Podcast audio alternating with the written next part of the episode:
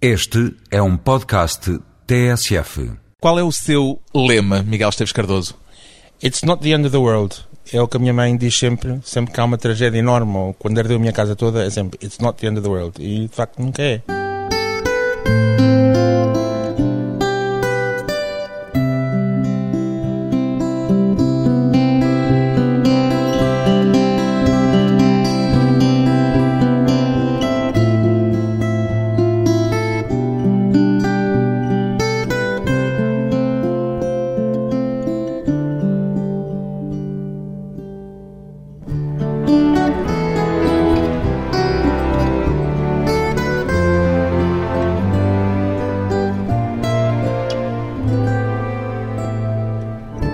Miguel Esteves Cardoso, 53 anos, escritor.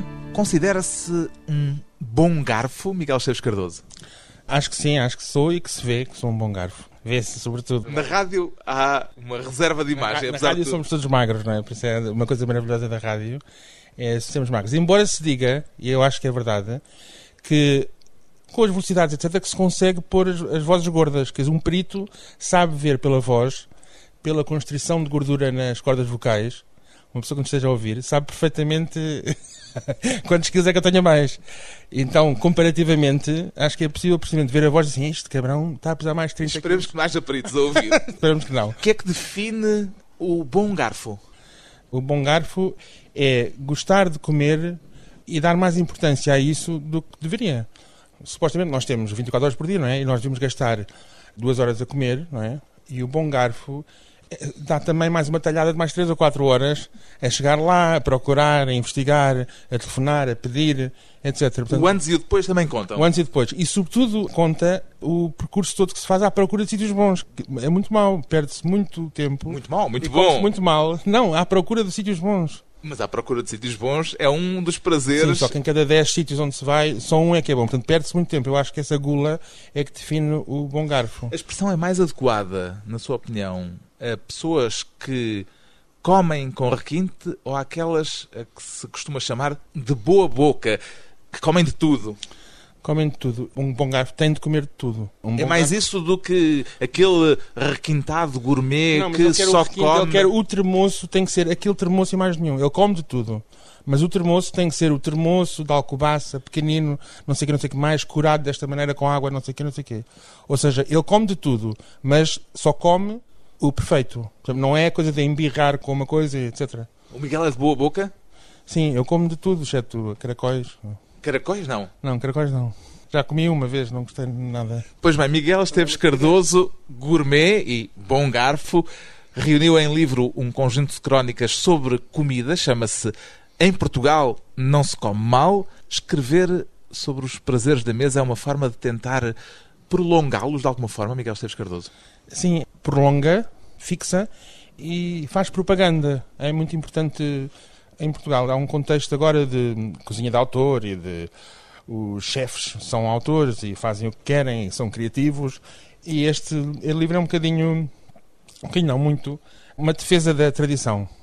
Ou seja, não é chefes, há cozinheiros, eles têm que cozinhar as coisas que nós gostamos, as coisas que o tempo consagrou e pronto, acabou. É um bocado essa luta. Uma luta pela relação tradicional dos portugueses têm com a comida, que é nós vamos a um sítio comer um prato. Nós não estamos interessados em descobrir Nem em saber Nada. qual é a grife. nem em saber qual é a grife ou que é uma fusão disto com aquilo ou não sei o quê. Nós queremos as coisas que nós conhecemos muito bem feitas e feitas da mesma maneira, com uma forma coerente e hum, consistente. É isso que é importante na gastronomia, ser consistente, não ser surpreendido. É mau ser surpreendido na gastronomia? Sim, muito mau. Assim, só no sentido que este é um muito bom robalo, é um lavagante muito bom, estas sardinhas estão magníficas, essa surpresa sim. Agora, surpreender com novos gostos só uma vez por mês. Assim, uma pessoa deve tirar um dia por mês. Assim, aquelas coisas à Ferran Adrià. Sim, Ferran Diá é um gênio. Ferran Diá é um caso totalmente diferente. Porque é Mas é uma- o caso da cozinha que surpreende. Mas ele é um, é um gênio que sim, só surpreende, que é feito para surpreender, que é um acto de teatro eh, e um acto de uma coragem, de um humor extraordinário. Ferran Adrià pode fazer o que quiser, não é? É louvável, é um caso à parte. Escrever sobre comida sacia-o ou abre-lhe o apetite? Hum, abre o apetite, porque se uma pessoa for ver as condições em que escreve, tu também escreves, tu sabes, uma pessoa está sempre desgraçada ali, não sei o quê, ou com os cigarros, com o whisky, não sei o que, não sei o que mais, às quatro de manhã, e assim com uma sanduíche ou uma bola de Berlim rasca, e ele, eu não sei o quê, aquelas ameixas. E agora o que era, Um era mesmo a ameijoa. É muito. Aliás, toda a escrita é isso. Uma pessoa escreve sobre amores, que a escrita é sempre feita de um lugar miserável. Solidão, sempre feita de um lugar em que você tem que pôr as letras a seguir 1, A, B, C, não tem nada a ver com comer ou, ou amar, ou seja o que for. Qual é o seu prato favorito? O meu prato favorito. Não sei, tem. eh, Tem assim as pessoas tantos? dizem- não, detesto as pessoas dizem tantas. É mais usar bilhão pato, vamos supor. Pensava que ia falar, por exemplo, dos peixinhos da horta, a que até Sim, dedica uma crónica. Aliás, o meu prato favorito, os pratos que eu gosto mais mesmo, são só os pratos ou crus, ou cozinha japonesa, ou então marisco fresco, vivo, acabado de cozer. Camarão. Por alguma habituação, porque isso não é nada especialmente português, digamos assim. Ah, eu acho que totalmente português, assim, completamente Cozinha português. japonesa. Não, não, não. O que é português é o mesmo princípio que é pegar uma coisa viva no mar e tratá-la da maneira mais simples, ou seja, cozer o camarão durante um minuto em água com sal, que é o mar, a água com sal é igual à, à composição do mar, e comer sem nada. Por exemplo, os galegos põem hum, louro, põem colorau, põem uh, piripiri na água. E os portugueses, igual aos japoneses, é cozer em água o cozido ou peixe grelhado. Eu sou um grande fã do do grelhado. Ou seja, uma Herança intervenção... familiar do seu Sim, pai. Sim, o meu pai foi diretor já das pescas durante 20 anos e foi também diretor do Atlântico Norte todo. Era um fanático do peixe, Fanático escreve total, no sim, seu sim, livro, a certa altura. Total doente do peixe. Tinha opiniões muito fortes, por exemplo, que o robalo era o peixe que não gostava de peixe. Que, aliás, meu pai, eu não escrevi isso no livro, mas é uma coisa que eu posso contar, que meu pai achava que os próprios grelhados eram de quem não gostava de peixe. Era contra os grelhados. Então como é que ele gostava do peixe? Só cozido.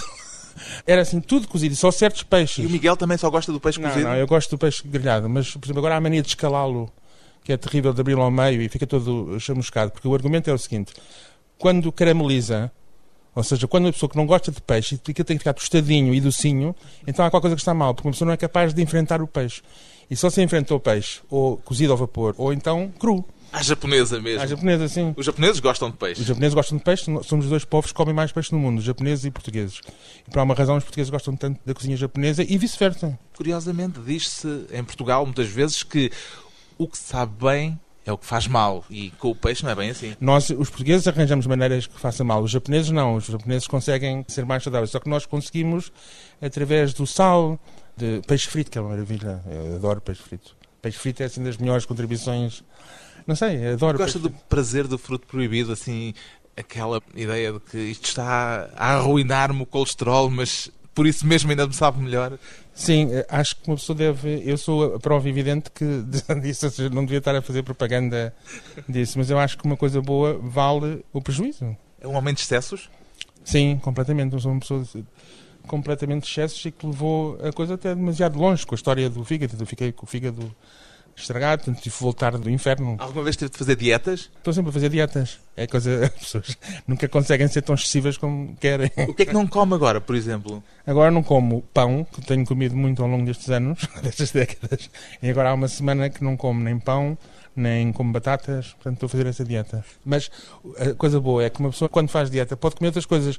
E como eu gosto muito de couve, e de limão e de tomates, a vantagem Há sempre de ser guloso- alternativas. ser e de que- é que se gosta de tudo. Na primeira crónica do seu livro, atira-se àquilo que chama o férreo fascismo da mania higieno-sanitária. Quem é que são os ideólogos dessa mania? Isto é uma coisa terrível que já se sente em Portugal, com a proibição do fumo, com a azaia, com toda uma série de intervenções que, mais do que ser uma chatice e mais do que ser uma coisa falsa e uma coisa totalitária, estão a alterar a nossa cultura. Nós temos uma cultura permissiva e temos uma cultura, vá lá, pá, um dia não são dias, não sei o quê. Temos uma cultura que não é tão laxista como parece, porque nós vemos os portugueses, esses portugueses que comem bem não sei o quê, eles também têm as regras deles. Essa ideia de que fazemos tudo e que apanhamos bebedeiras todos os dias não é verdade. O português é regrado, mas tem aquela regra do hoje, epá, hoje não fazes dieta, que hoje é dia de não sei o quê. É o tal um dia não são Um dia não dias. tem dias. E, epá, e não faz mal, e mesmo em, em termos de higiene, diz assim, pronto, vais a uma tasca e pronto, não tem as condições, chamadas condições de higiene, mas é muito mais limpo do que num sítio limpo. Nós sabemos como é que se come nos sítios onde a higiene é perfeita. come-se muito mal. É um dos críticos da ASAI, portanto. Ah, Eu não conheci ninguém que defendesse a Azai. É uma coisa, acho que é o grande consenso nacional. Até custa estar a bater numa coisa que toda a gente bate. É a pessoa quase tem vontade de defendê-los, não é? Como produto. Eles são quase como uma alheira raríssima. Quer dizer, são uma coisa que toda a gente odeia e que de alguma forma se calhar tem que ser defendida. Sente-se vítima de perseguição alimentar, o Miguel? Sinto, sinto. Acho que todos os portugueses sentem.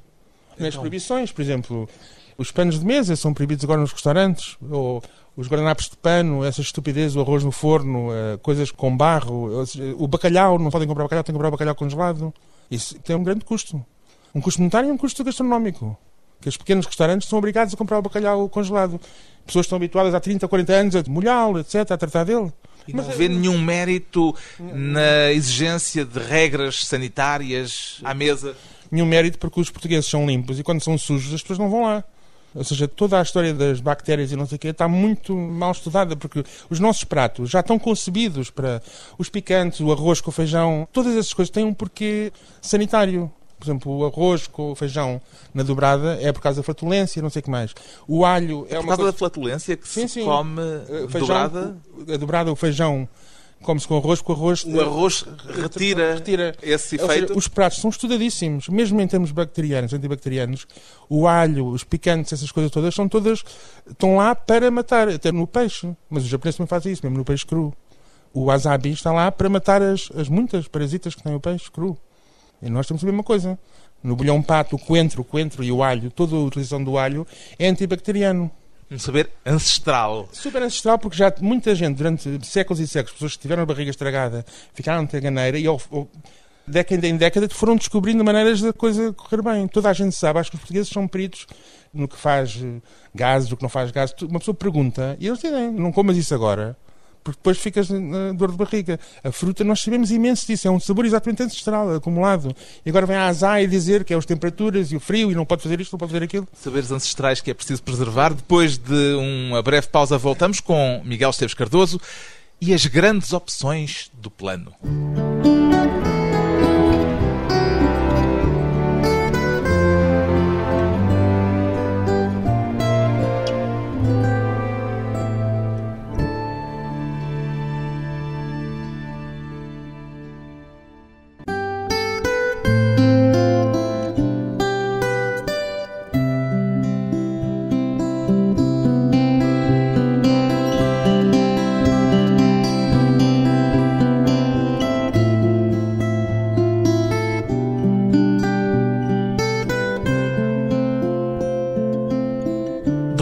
Conversa com o escritor Miguel Esteves Cardoso, se voltassem a convidá-lo para redigir as grandes opções do plano, Miguel Esteves Cardoso, qual era a primeira medida que poria no documento?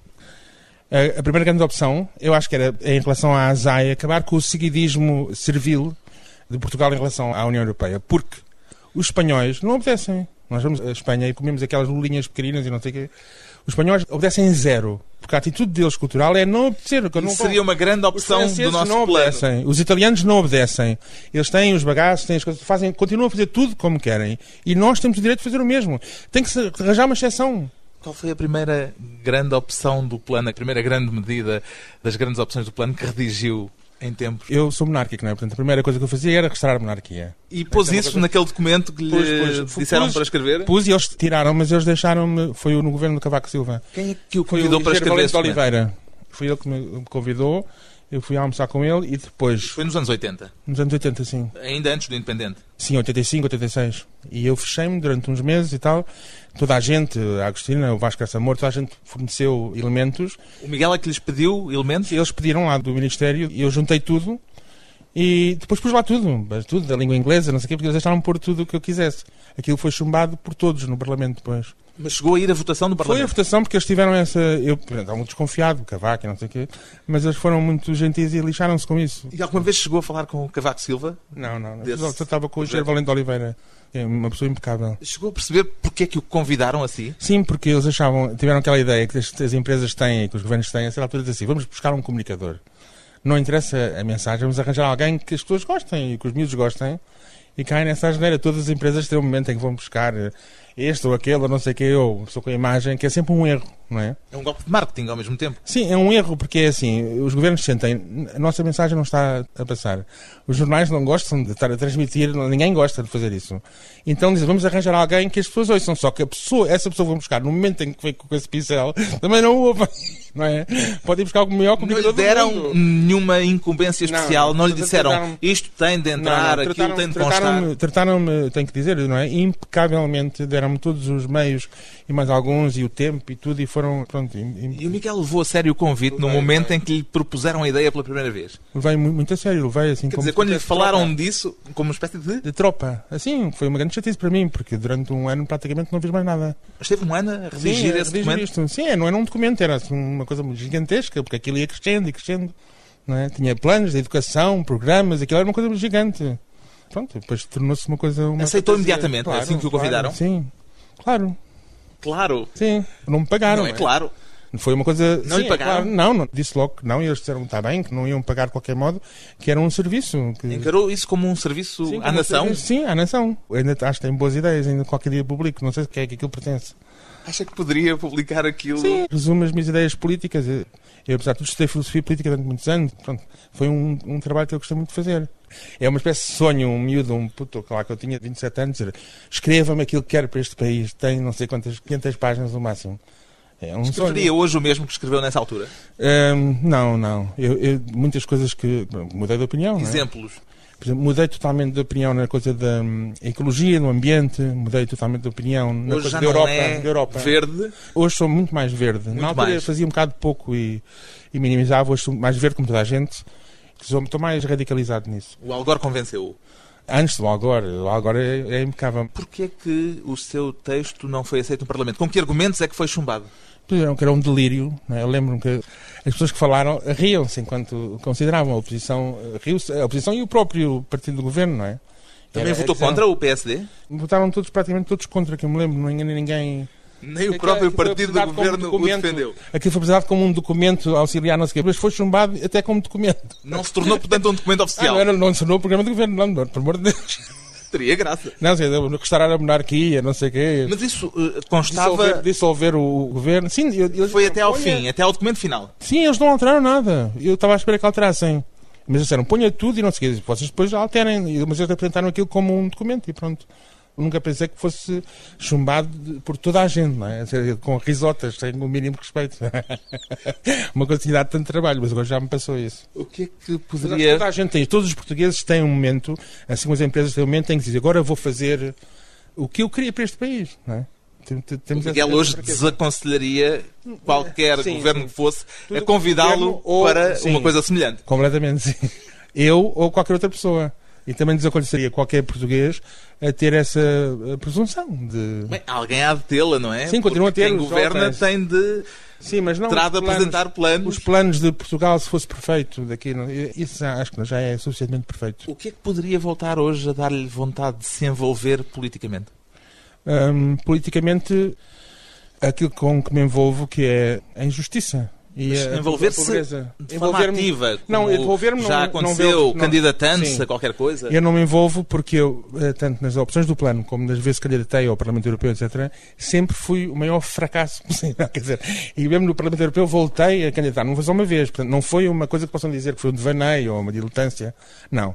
Eu fui sempre fracassadíssimo, chumbei, sempre chumbado. E, Um portanto, fracasso coerente. Coerente no não, fracasso. um fracasso total. Dizer, nunca tive uma alegria. A única alegria que teve foi quando o arquiteto Ribeiro Teles foi eleito como vereador da Câmara, portanto, da campanha Alfacinha, já há 30 anos. E de resto nunca tive uma alegria política. Fui Mas hoje o que lhe pergunto é se Não. hoje haveria algum fator que pudesse Não, porque- eventualmente voltar a colocá-lo na situação em que esteve de candidato a Não, qualquer coisa. Não, nunca porque eu fui chumbado. Os portugueses disseram e disseram bem que não me queriam. E disseram Então, bem? Eu, eu aceito. Quer dizer que dá razão Eles aos querem, os portugueses. portugueses, na medida em que me querem de alguma forma, eles querem-me de alguma forma, e não é assim. Como é que o querem? Quem é escrever? Sei lá. Os dizer- portugueses querem-me. É uma frase Eles, eles, fantástica. têm, eles têm uma noção, um lugar para toda a gente. Para Ah, é? ti, para a senhora do cantinho, toda a gente tem um lugar. E o, o lugar, acho que imaginário das pessoas da imprensa, ou para mim, é diga lá essas coisas para chateá-los e tem que cascar neles, é essa a ideia que tem. Se tivesse sido eleito para o Parlamento Europeu, sim. quando se candidatou em, pela primeira vez, em 87, pelo Sim. PPM. Acredita que isso teria mudado a sua vida de alguma forma? Sim, tinha mudado. eh, Não, na, essência não. Eu tinha feito tudo o que podia eh, fazer, podia ter feito um bocadinho, tentar fazer um bocadinho de diferença, mas é difícil porque estava sozinho. E o que é que faria no Parlamento Europeu? Teria tentado boicotar. eh, Chinfrim. chinfrim e, e denúncias e fazer o que, o que mais ou menos depois acabei de fazer no jornal. O jornal está muito ligado ao fracasso no Parlamento Europeu. Foi assim que conheci o Paulo Portas. Não teria Sim. havido independente se Não, houvesse não tinha- não teria. o deputado Não. Miguel Seixas a Cardoso? ideia era pronto, fazer aquilo por dentro, o que depois o Independente fez por fora. Teria mudado de alguma forma a política portuguesa? Não, de nada. claro que não, mas pelo menos tinha sido uma. As pessoas gostam. Tem que haver válvulas de escape. Mesmo que não sejam eficazes, as coisas não funcionam ou são fracassos, é bom que haja coisas que falhem também, porque são hum, verbalizadas. Quais são hoje as válvulas de escape que vê eh, Eu vejo isto muito mal, eu vejo, eu vejo isto muito mal, assim, em termos, em termos de imprensa. Em, Ah. termos, em termos de imprensa, etc, porque eu sinto que as pessoas têm medo, ninguém tem dinheiro, as pessoas estão acobardadas, têm medo de dizer as coisas erradas e, portanto, sinto uma, um ambiente não haver válvulas de escape, ninguém quer ser a válvula de escape. Mas está a a referir-se à imprensa. Não, a imprensa e toda a gente, a imprensa nunca está hum, Desligada. divorciada ou desligada da sociedade portuguesa. Acho que nisso é uma imprensa muito boa, reflete muito. As pessoas têm eh, medo e não, não falam, estão caladas e estão eh, preocupadas. E nesse sentido fazem falta válvulas de escape, porque isto é uma situação muito perigosa, esta situação de anuência e de falta de coragem e de vontade de falar. Não, é? não há sítios onde, onde escrever, onde fazer merda, não há. Não há sítios onde desabafar. Há os blogs, há a internet. Há os blogs, só que os blogs anunciam. Quer dizer, nunca houve tanta não capacidade blogs, de já expressão estava- já- pública não- como se não- hoje. Se não houvesse os blogs, estávamos todos eh, tramadíssimos, não é? Porque os blogs são a grande válvula de escape, mas isso pronto. Obviamente, só que são tantos, não é?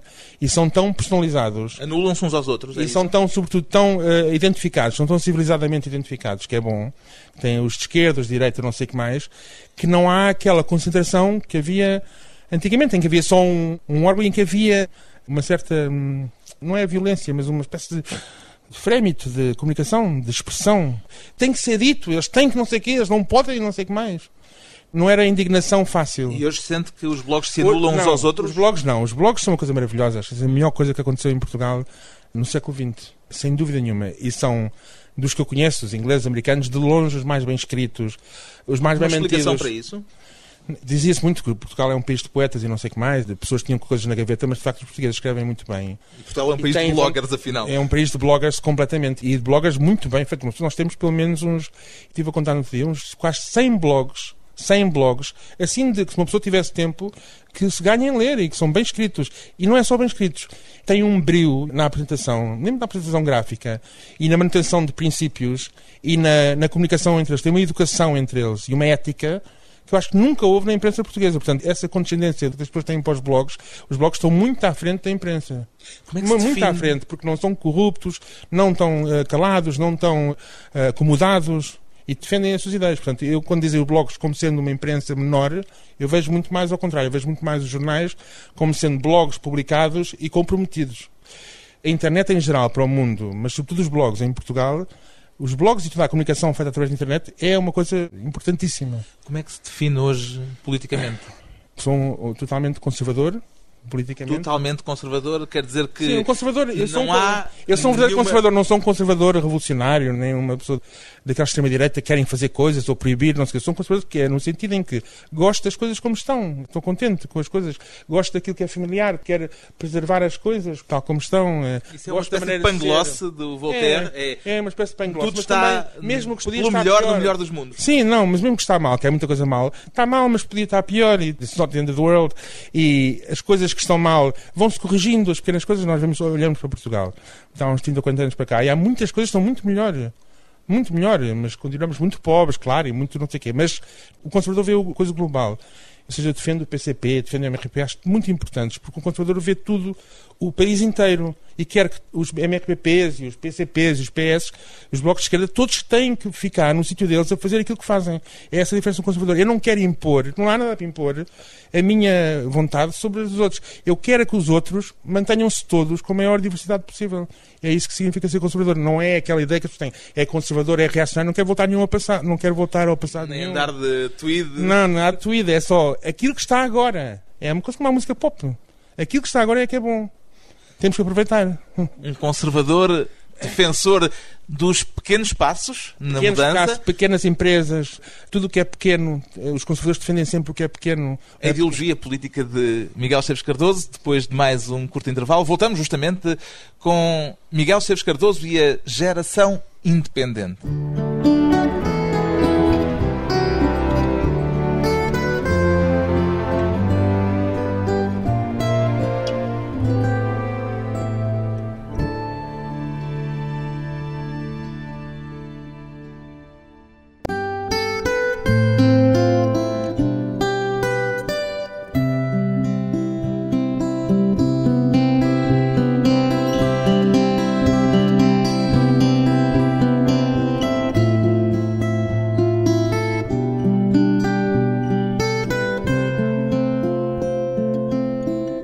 Convidado hoje para a conversa pessoal e transmissível, o escritor Miguel Esteves Cardoso, fundador do semanário, do já desaparecido semanário O Independente.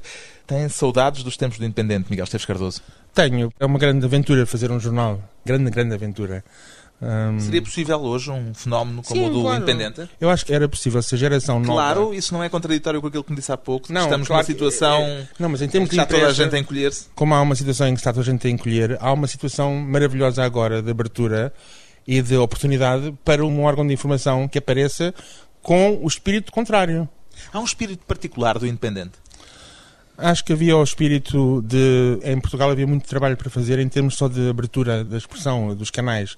Era tudo muito eh, antigo, muito fossilizado e era preciso haver uma maneira mais eh, Arejada. arejada de fazer as coisas. Portanto, o Independente foi mais partir pedra, acho eu. Mas a certa altura tornou-se um projeto político também. Sempre foi, sempre foi Sempre um jornal foi. conservador, desde o primeiro dia nós dissemos que era um jornal conservador, mas para mostrar o que era o pensamento conservador, para mostrar que o pensamento conservador é uma coisa divertida. Nessa altura era preciso dizer isso, conservador era uma palavra eh, horrível, agora já não é tanto.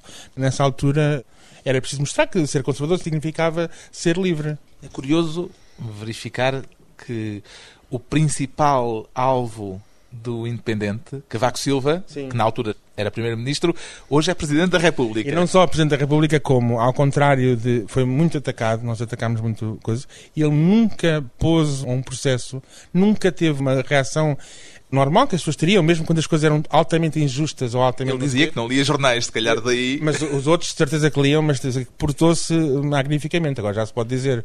Esse também foi outro do. do- Foi uma surpresa para si isso? foi um bocadinho surpresa, sim. É das tais coisas em que mudaram, acho que ele mostrou. Mudou a sua opinião em relação a Cavaco Mudei, Silva? mudei, mudei. Votou nele? Não, nunca, jamais. Mas estou a dizer, mas mudei. Nunca, jamais? Não, nunca, nem era incapaz de votar nele, mas era uma pessoa com uma maturidade e com bem, um espírito de sacrifício, aquelas coisas como os jornalianas. Quando é que se deu conta que Paulo Portas tinha projetos políticos Paulo, próprios? O Paulo é, é muito meu amigo, sou muito amigo do Paulo, e ele, quando começámos o Independente, não tinha a mínima, a coisa que menos lhe apetecia era ir para a política. Mas, em Portugal e naquelas circunstâncias, quando um jornal, que era um jornal para ser conservador, mas foi um jornal que acabou por se tornar mais eh, premente em áreas mais eh, imediatas políticas, e ele deve ter tido, a certa altura, a vontade, porque aquilo foi um processo, isso um dia há de ser tudo escrito, mas o processo foi lento. Por si? As- sim, por mim não digo, mas por outras pessoas, pelo próprio Paulo, naturalmente. Pensa fazer algum Não, dia eu- uma autobiografia, por exemplo? Sim, pe- claro. Tem Claro. histórias para contar, claro. Sim, tenho muitas histórias para contar. Não estou a guardá-las. Há ganância como fazem agora guardar as histórias. As boas histórias já as contei todas, infelizmente. Mas estou a dizer, o processo do Paulo foi muito lento, porque houve o Manuel Monteiro à mistura, e a certa altura ele abdicou de fazer aquela coisa de bastidores e decidiu ir ele. E eu acho muito bem que tenha ido. Eu não percebo como é que isso invalida o jornalismo dele, ou como é que o jornalismo dele invalida a prática política. Não foram coincidentes no tempo. Tens que ver que eu tinha feito duas candidaturas ao Parlamento Europeu. Eu também estava a tentar entrar na política. Todos a projetos tentar. coincidentes, projetos políticos coincidentes, Não. o Miguel e o Paulo. Não, somos dois conservadores, não é? Eu estou sempre a dizer isso, mas nessa altura era uma coisa um bocado escandalosa ser-se conservador. Hoje em dia também é, mas era mais nessa altura. Mantém-se próximo de Paulo Portas? Sim, politicamente sim, completamente. Politicamente? Sim, sim. Já Eu votou acho que nele, o Paulo por exemplo? Portas, Posso claro, isto? claro que já. O Paulo Portas, sim. Eu acho que o Paulo Portas tem muito, muito futuro. Eu acredito muito no Paulo Portas. É uma pessoa muito eh, generosa, aberta, com imenso sentido de humor. Eu acho que ele tem. Não sei porque as pessoas, eh, eh, as- certas pessoas embirram, como essas pessoas jamais seriam as pessoas, não eram as pessoas que gostavam dele quando ele escreveu o Independente. Portanto, são as pessoas naturais que as pessoas que entram para a política têm que ter inimigos. E pronto, essas são os O Independente fez muitos inimigos. Hum, não fez tantos como, como, Como desejaria. desejaria, pois. A sério? É, foi, porque o Independente portou-se muitas vezes excessivamente, é? como nessa altura acho que tinha que ser, e as pessoas, pronto, os visados, portaram-se muito bem, em geral. Portanto, levaram Deram- uma bofetada de deram- luva branca, aquilo que se Sim, chama. bofetada de luva branca, de várias, luva branca. várias bofetadas de luva branca e, sobretudo, a indignidade de darem o desconto, não é? Dos putos. Pior do que a bofetada de luva branca é a indiferença. Já, não, pá, deixa, deixa, foi um bocado essa reação. E inteligente essa reação. Em que momento é que decidiu que queria deixar o Independente, Foi, saltou para fazer a revista Capa? Capa. Em que momento é que foi quando, decidiu afastar-se? quando tanto eu como o Paulo fizemos o mesmo erro, foi pensar que a coisa já estava feita e que já não era preciso mais nada e que andava sozinha. E depois, pronto, fartei-me e fui fazer a capa, que eu nunca tinha feito uma revista.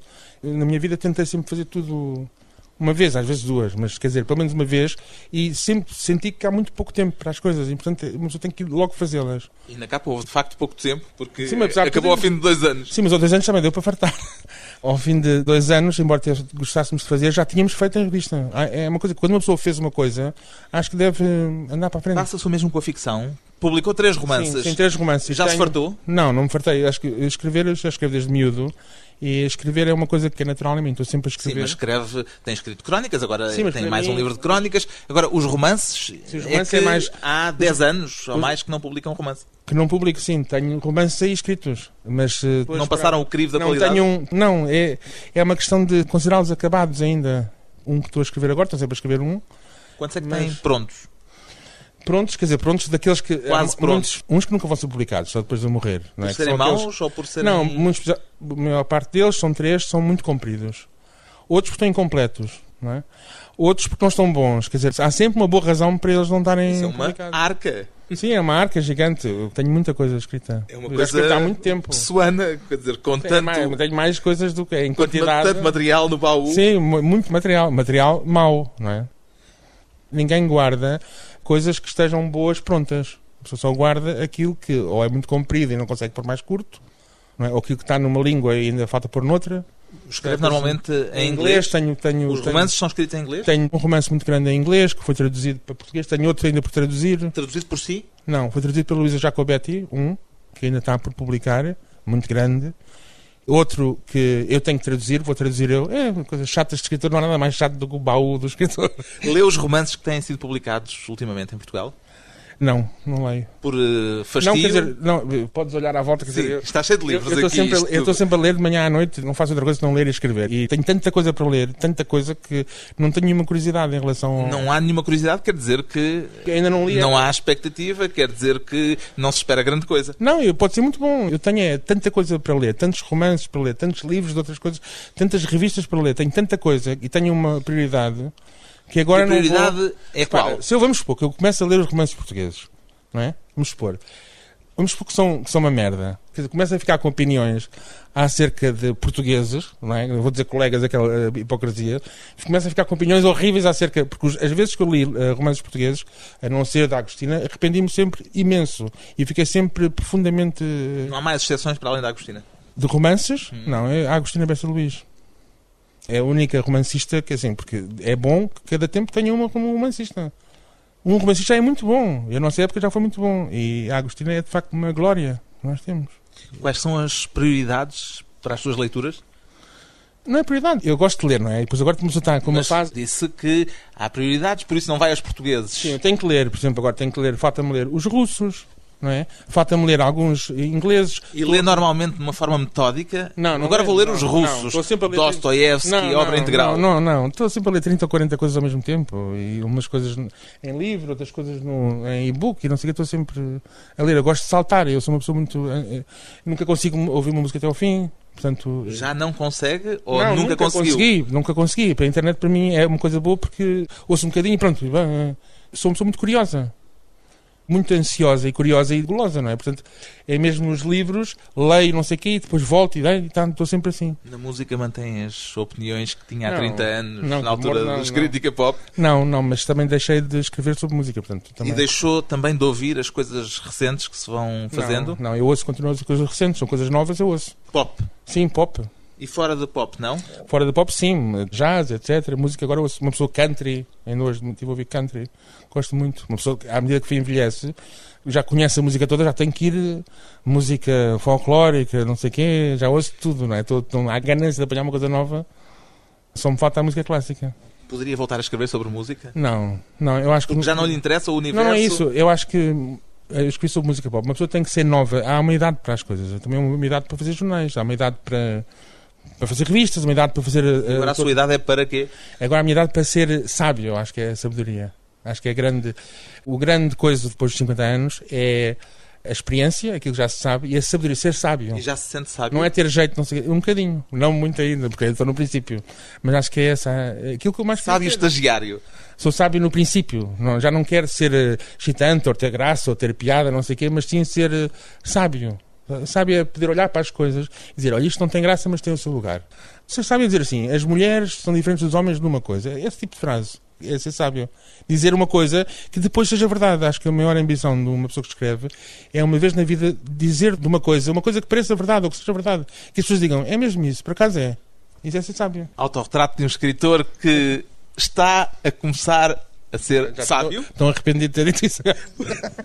Mas Arrependido aprendiz a sábio, não porque de repente. Aprendiz de sábio tem imensa a coisa, graça. a coisa toda do Merlin e da espada do Arthur e tudo totalmente ridículo com as barbas e não sei o quê. Não, mas sim, acho que é isso. Acho que uma pessoa tem que ter uma ambição para a idade, não é? Eu sempre tive essa ansiedade de ser velho, não é? E ser velho, uma pessoa quer ser velho, quer ser sábio, não é? Acho que se quer. Os outros prazeres já os conhece, não sei o quê, já fui jovem, não sei o quê, e agora acho, acho que é uma boa meta. A Missão da Sabedoria de Miguel Esteves Cardoso. O livro mais recente é um livro de crónicas. Chama-se Em Portugal Não Se Come Mal. Edição Assírio e Alvim.